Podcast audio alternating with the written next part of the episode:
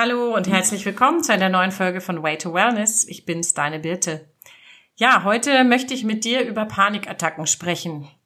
Ich hatte in, ich glaube, meiner ersten Folge kurz erwähnt, dass ich auch sehr, sehr lange unter Panikattacken gelitten habe und ähm, habe daraufhin von einigen Hörerinnen, muss ich sagen, die Anfrage bekommen oder die Frage bekommen, was hast du denn dagegen gemacht? Was kann man denn da tun? Was hat dir denn geholfen? Ich habe dann überlegt, dass es ja Sinn macht, das vielleicht in eine Folge zu packen. Also es gibt natürlich nicht den goldenen Weg und ich kann hier auch nur von mir persönlich sprechen. Ich bin weder Arzt noch Therapeut oder irgendwas in dem Sinne. Ich kann also nur meine Erfahrungen teilen, was ich sehr gerne tue. Und ähm, werde hier auch nur so einen kleinen Überblick verschaffen von den Dingen, die ich gemacht habe und was mir vielleicht geholfen hat und was nicht. Beziehungsweise wie ich das in den Griff bekommen habe für mich, was, weil ich jetzt wirklich sagen muss, dass ich das sehr im Griff habe und darüber freue ich mich natürlich. Ja, ähm, angefangen hat es, oder die erste Panikattacke bewusst, die ich hatte, war, ähm, als ich 25 Jahre alt war. Ich war zum Studium im, ich war ja im Fernstudium für mein Eventmanagement mit so Praxisanteilen. Das heißt, wir hatten öfter Seminare an den Wochenenden und ähm, das Studium war in Düsseldorf und äh, ich weiß, dieses Wochenende waren wir sogar gar nicht in Düsseldorf, sondern in Münster.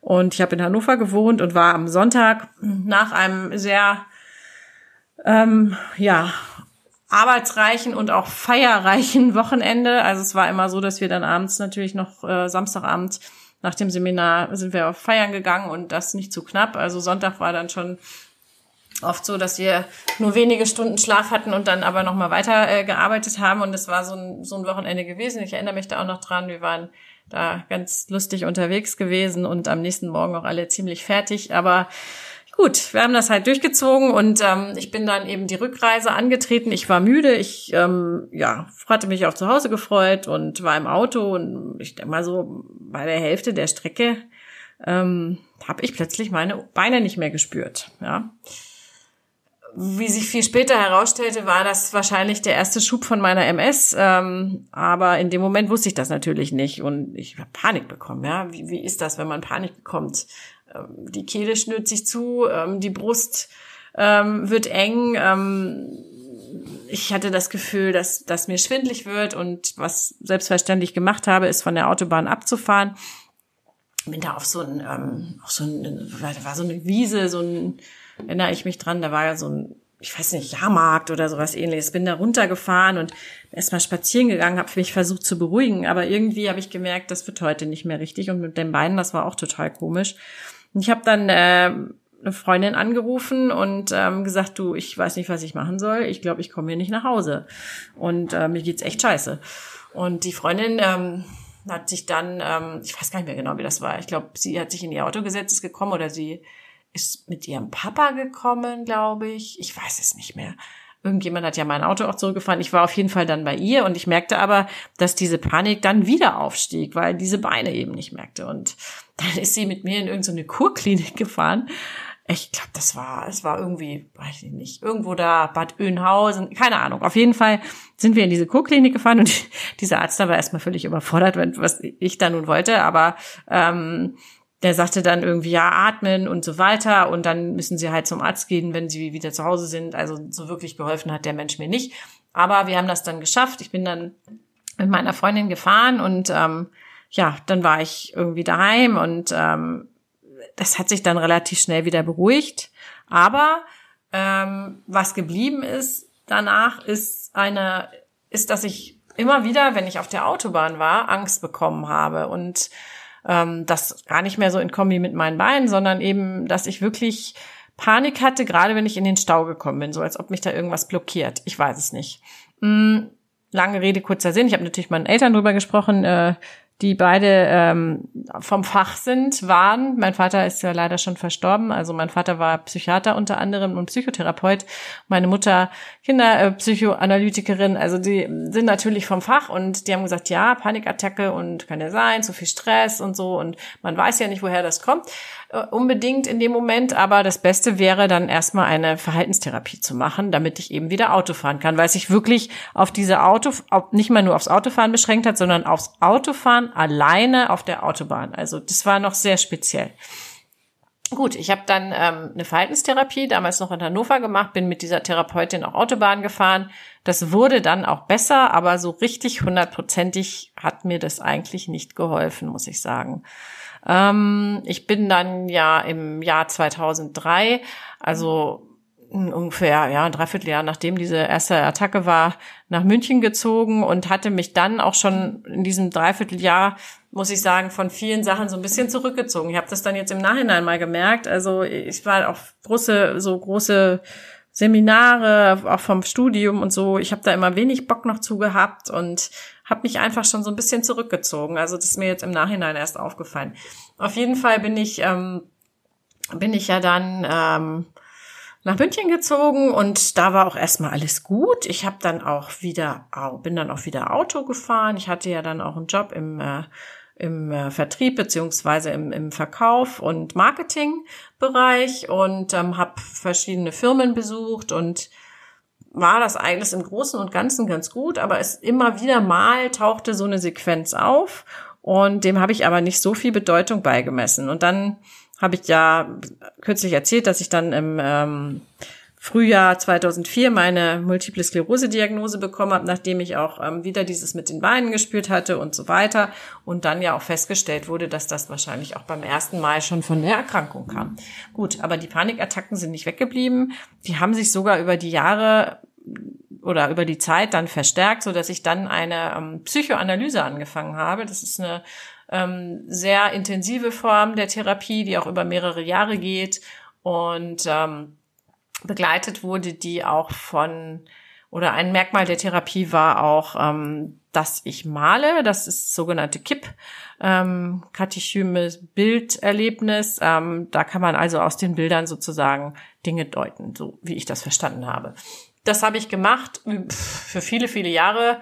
Ich glaube, bis zur Geburt meines Sohnes 2010. Also ich habe da bestimmt fünf Jahre das gemacht und es wurde zusehends besser mit meinen Panikattacken.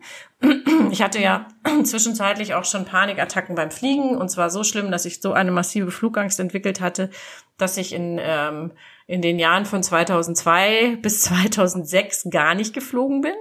Ich bin einfach überhaupt nicht geflogen und ähm, also ab Ende 2002 ähm, und das ist dann deutlich besser geworden und das war auch dringend notwendig, denn ich habe ja 2006 dann in der Eventagentur angefangen und war dann natürlich auch ganz, ganz viel unterwegs und habe dann auch wieder richtig Freude am Fliegen bekommen und ja, da hatte ich dann schon zwischenzeitlich so ein paar Methoden gelernt, ähm, in der ersten Verhaltenstherapie auch schon wieder sowas wie progressive Muskelentspannung, ähm, Visualisierungen, aber es war alles für mich noch so wenig greifbar. Was mir wirklich geholfen hat, und das hört sich jetzt so ein bisschen ja, für manche vielleicht lustig an. Äh, für mich war es es nicht. Und zwar meine Oma hat mir 2006, als ich das erste Mal wieder zum Fliegen gestartet bin, ähm, einen kleinen Hasen geschenkt.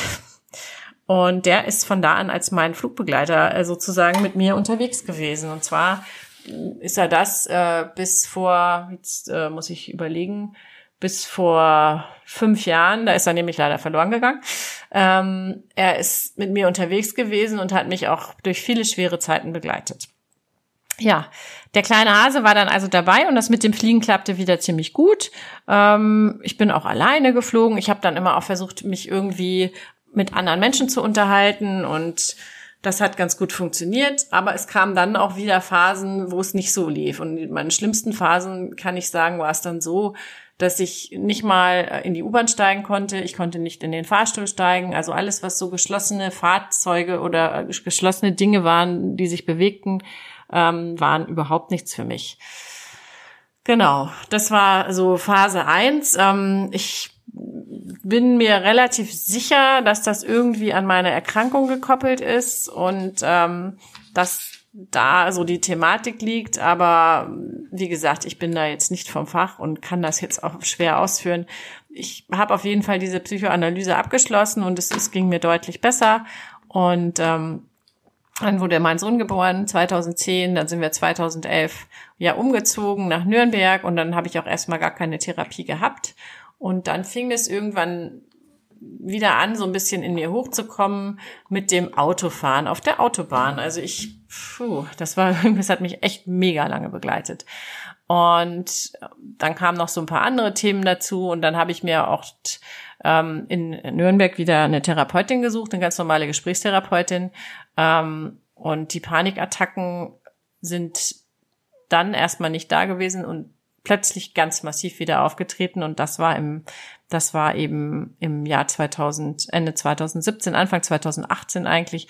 Und es war wie ich jetzt dann im Nachhinein erfahren durfte wieder an eine Erkrankung getriggert Damals war es so, dass ich diese Panikattacken so stark hatte, dass ich das Haus teilweise nicht verlassen wollte, weil ich Angst hatte, dass ich sterbe, ähm, weil ich Angst hatte, dass ich einen Herzinfarkt bekomme. Es gab, gab keine richtige Veranlassung. Fakt war, dass bei mir ein massiver Bluthochdruck festgestellt wurde und der irgendwie nicht regulierbar war und ich permanent in diese Psychoschiene auch von den Ärzten äh, getrieben wurde, die dann sagten, ja, das, das ist bestimmt, weil sie zu viel Stress haben und Mama und Burnout. Und ich hatte zwei kleine Kinder zu dem Zeitpunkt schon, hatte auch ähm, mit der multiplen Sklerose ähm, ein paar Negativerfahrungen wieder gehabt und ja, die haben halt einfach so auch versucht, mich so ein bisschen in diese Schiene, hatte ich, halt ich das Gefühl, war nicht, nicht mich böswillig, um Gottes Willen, sondern ohne besseres Wissen auch so ein bisschen in diese Schiene zu drängen. Das kann ja sein und so weiter. Und wahrscheinlich kommt der Bluthochdruck daher. Und ich habe immer gedacht, nee, das kann nicht sein. Das muss irgendwas mit meinem Körper sein. Es ist, irgendwas passt hier nicht. Auf jeden Fall, ähm, bin ich dann, ja, das war, also es war wirklich nicht witzig. Ähm, ich habe bestimmt zweimal die Rettung gerufen, weil ich dachte, ich sterbe, ähm, was natürlich völliger Quatsch ist, aber jemand, der Panikattacken hat, kann sich das vielleicht ein bisschen vorstellen. Ähm, alles schnürt sich zusammen, ähm, die Brust wird eng, ähm, man, man hyperventiliert, man wird schwindlig und es ist einfach ein ganz, ganz schreckliches Gefühl im Körper, was ich wirklich nie wieder haben möchte. Mm, ja, also es war dann so weit, ähm, dass ich in, in den Einrichtungen, wo ich hin wollte oder die mir auch dann unter anderem mein Vater empfohlen hatten, Psychosomatik und so weiter, keinen Platz bekommen habe. Und an einem Tag ging es mir so schlecht, dass ich meinen Mann gebeten habe, mit mir in die Psychiatrie zu fahren. Gott sei Dank kann ich nur im Nachhinein sagen, haben die keinen Platz frei gehabt. Muss man sich vorstellen. In der Psychiatrie hat man auch nicht immer einen Platz frei. Gut, weil da nämlich schon die Leute ähm, in der Zwangsjacke auf dem Gang lagen. Also ist kein Witz, war wirklich so. Und ich bin nur heilfroh äh, im Nachgang, dass ich da nicht gelandet bin, weil inzwischen sehe ich das auch sehr, sehr kritisch, dass da viele Menschen einfach nur mit Medikamenten ruhig, ruhig gestellt werden und ihnen da nicht wirklich ähm, ja, geholfen wird, ähm, so wie es sein müsste. Lange Rede, kurzer Sinn.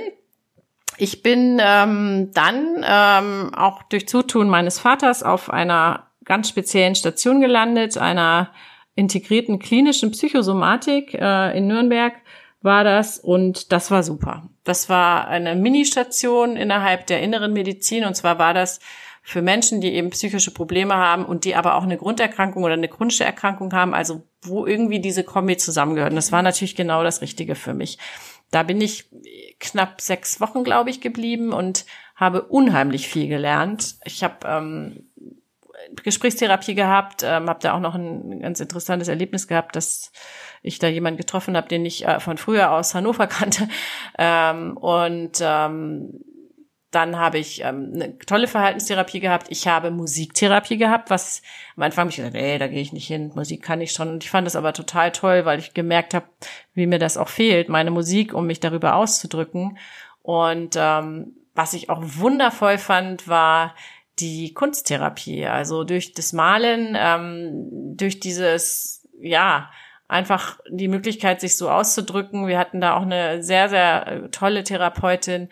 Also diese Kombi und dann vor allen Dingen die, die anderen Menschen und auch das Spazierengehen, das Laufen ähm, hatten wir immer so geführt, Spaziergänge, das hat mir sehr, sehr gut getan. Du musst dir vorstellen, ich bin da angekommen wie ein Häufchen Elend, habe da in einem Zimmer gelegen mit einer auch wirklich schwer äh, traumatisierten Frau und ähm, habe in den ersten zwei Nächten mir auch was äh, also zur Beruhigung geben lassen, weil ich dauernd Panikattacken hatte und das hat sich dann aber relativ bald beruhigt. Ähm, ich war auch durfte auch dann an den Wochenenden nach Hause gehen und bin dann auch irgendwann freiwillig in ein Einzelzimmer umgezogen und fand das auch toll, dann mal alleine zu sein. Bin dann aber zum Schluss hin wieder mit einer anderen Frau zusammengezogen, mit der ich bis heute ähm, sehr gut befreundet bin, worüber ich mich sehr, sehr freue. Ähm, und ja, also diese Kombi, wir haben auch viel Sport gemacht. Ähm, wir hatten wirklich auch negative Themen natürlich, gerade in den Gruppen gab es dann auch teilweise Stress und ähm, es war aber, oder in der Gruppe, es gab, war ja nur eine Gruppe, es waren, glaube ich, wenn ich jetzt überlege, zwei, vier, sechs, acht, zwölf, maximal zehn, zehn bis, ja, ich glaube, wir waren maximal zehn Patienten. Ähm, das hat mir, also diese sechs Wochen haben mir unheimlich gut getan und ähm, es ist dann auch oder hat sich für mich auch so rauskristallisiert, dass diese vorherige Gesprächstherapie, bei der ich war, eigentlich null gebracht hat. Im Gegenteil, das hat mich auch jetzt im Nachgang denke ich immer, was irgendwie war die total irreführend. Aber gut, ähm, was ich mitbekommen habe, auch als eine Sache, die die ich vorher nicht so kannte, war einen sogenannten Werkzeugkoffer und das ist wirklich was, was jeder, der auch vielleicht an nicht ganz so massiven Panikattacken leidet, weil bitte, wenn du an massiven Panikattacken leidest, bitte hol dir Hilfe.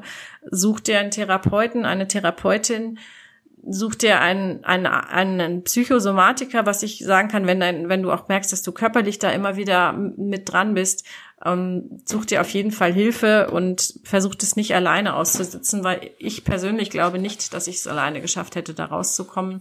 Und die Erfahrungen ähm, teile ich sicherlich auch mit vielen, die ich kenne. Ähm, ja, also ein, ein Werkzeug, wenn du wirklich nur sagst, oh, es gibt so ein paar Situationen, die sind mir unangenehm, da habe ich jetzt nicht richtig Panik, aber das mag ich nicht. Ähm, vielleicht beim Fliegen, ähm, das haben halt nun mal manche Leute, weil es auch was sehr Spezielles ist. Ich habe das zum Glück gar nicht mehr.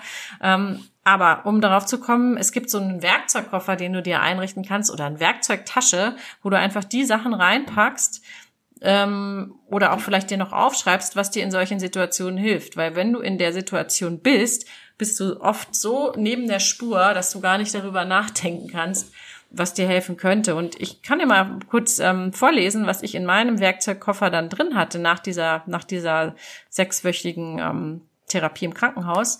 Und zwar hatte ich ein Lavendelspray und so ein, so ein Roll-On, dass ich immer so ein Lavendel riechen konnte. Ich hatte einen Igelball, so einen kleinen, den ich kneten konnte, wenn ich irgendwie Panik bekommen habe. Ich habe äh, italienische Musik gehört. Das hat mir scheinbar irgendwie äh, immer gut geholfen. Dann hatte ich ähm, Bachblüten-Globuli, da gibt's so Rescue-Globulis ähm, oder auch, äh, was gibt's glaube ich auch als Tropfen, hatte ich dabei. Ähm, dann habe ich dabei gehabt äh, für den Notfall wirklich diese ähm, ja, Beruhigungstabletten verschrieben vom Arzt, die ich aber äh, nur als als Placebo dabei hatte. Ich habe die nie genommen, die waren aber immer in meiner Tasche. Das heißt, für Notfall hätte ich die nehmen können.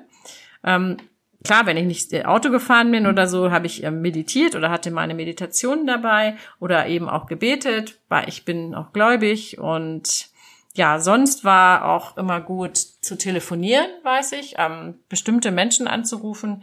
Da sind so, zählen so meine zwei besten Freundinnen dazu, aber natürlich auch mein Mann und meine Mutter. Ähm, dann, wenn ich zu Hause war und merkte, dass so ein Anflug kommt, dann hat mir richtig geholfen, meine Kinder in den Arm zu nehmen oder einfach mal in den Garten rauszugehen oder je nachdem, wo ich war, vor die Tür zu treten und mal durchzuatmen, frische Luft, in den Himmel schauen. Dann der erwähnte, erwähnte Hase, äh, den, der Kuschelhase, Kuscheltier. Zimtkaugummi war ein super Tipp von meiner Therapeutin, weil das der, durch den Zimt zieht sich im Mund alles so zusammen und das löst irgendeine Reaktion aus, dass, ähm, dass der Kopf abgelenkt ist von dem, was er denkt, weil, weil dieser Zimt irgendwie, dieser Zimtgeruch und dieser Geschmack scheinbar irgendwas ähm, loslösen. Fand ich super spannend. Ähm, ja, dann hatte ich immer auch was zu essen dabei, Müsli-Riegel oder irgendwas in der Richtung, bestimmte CDs und ähm, dann so Ingwer-Drops. Das war noch so das zweite neben dem Zimtkaugummi, was, was da cool war. Ähm, da gibt's ganz unterschiedliche Sachen. Ne? Es gibt, gibt ja, jeder muss das für sich selbst finden, aber das waren einfach mal so ein paar Ideen. Und ähm, das hat mir sehr, sehr, sehr geholfen in den ganzen, in der ganzen Zeit danach. Ich habe das lange bei mir geführt und ich habe auch jetzt ab und zu noch mal eine Sache in der Tasche gefunden, ähm, weil ich ja so viele Taschen habe, ähm, die ich jetzt nicht mehr brauche. Aber ich habe die Sachen teilweise noch darum fliegen und ähm, ich weiß gar nicht, wann ich komplett aufgehört habe, das alles mitzunehmen. Das ist, äh, glaube ich, so peu à peu passiert gar nicht ein, eine, gab gar nicht ein bestimmtes Ereignis. Auf jeden Fall, als ich aus der Klinik raus war, war das für mich mein Überlebenskoffer Und dann habe ich noch eine zusätzliche Verhaltenstherapie wieder angefangen und die war richtig klasse. Das war eigentlich mit einer der besten Therapien, die ich gemacht habe. Sie war selbst gewählt von mir. Die Therapeutin habe ich mir selber gesucht. Und übrigens, kleiner Tipp von mir. Such dir deine Therapeuten selbst, frag nicht jemand anders, ob er sie für dich sucht, weil ich glaube, dass da schon diese Vibrations ähm, auch mit reinspielen. Es war nämlich zum Beispiel so, dass bei uns aus der Gruppe die Hälfte der Leute keinen Therapeuten gefunden hat oder mehr als die Hälfte und oh, dann immer gesagt, ruf die Liste und die. Und ich habe gesagt, Leute, schaut euch einfach mal in eurem Umfeld um. Ich glaube, es ist alles voll, aber wenn, wenn das sein soll, dann findest du auch jemanden. Und so war es bei mir auch. Ich habe da einfach angerufen, die war irgendwie da bei uns im Stadtteil, im Einkaufszentrum und die sagte dann, ja, können Sie zum Probegespräch kommen und dann muss ich mal schauen, was ich frei habe. Aber es hat sich dann alles so gefügt und da war ich wirklich happy. Und bei der Dame war ich bis ähm, Ende 2009, Anfang 2020, bis wir nach München gezogen sind.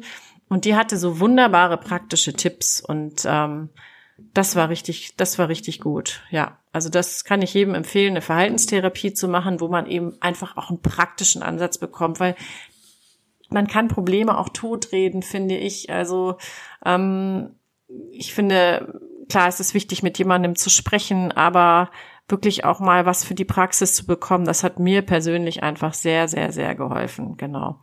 Ja, und jetzt, ähm, seit ich hier bin, äh, geht's mir gut. Inzwischen, hey, ich bin super stolz, fahre ich auch wieder ganz alleine Autobahn. Das hat sehr, sehr lange gedauert. Es gab immer mal so Ups und Downs und ich mache das wieder. Ich fahre keine weiten Strecken, weil mir das einfach zu anstrengend ist, aber ich habe keine Angst. Ähm, Nichtsdestotrotz äh, weiß ich, dass ich, ähm, dass, dass die Panik immer wieder kommen kann. Und ich hatte jetzt auch vor kurzem ein Erlebnis, wo das wieder passiert ist. Ähm, aber ich weiß, dass das nur eine einmalige Geschichte war, weil sie an einen ganz bestimmten Zustand ähm, geknüpft war, nämlich an eine Krankheitsdiagnose bei meinem Sohn. Und ähm, da ist einfach nochmal dieser Auslöser gekommen.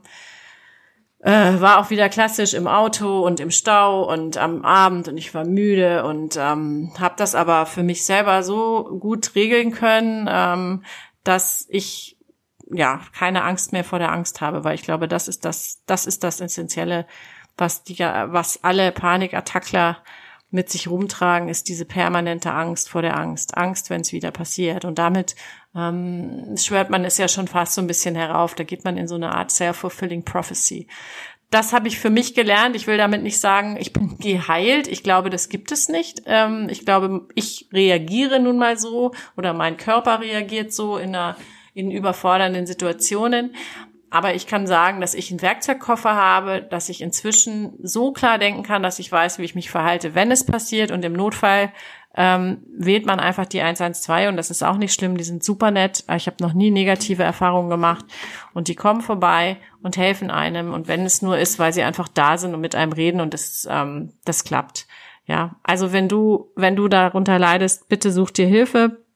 Du kannst mir auch gerne noch deine Fragen schicken, wenn die sehr konkret sind.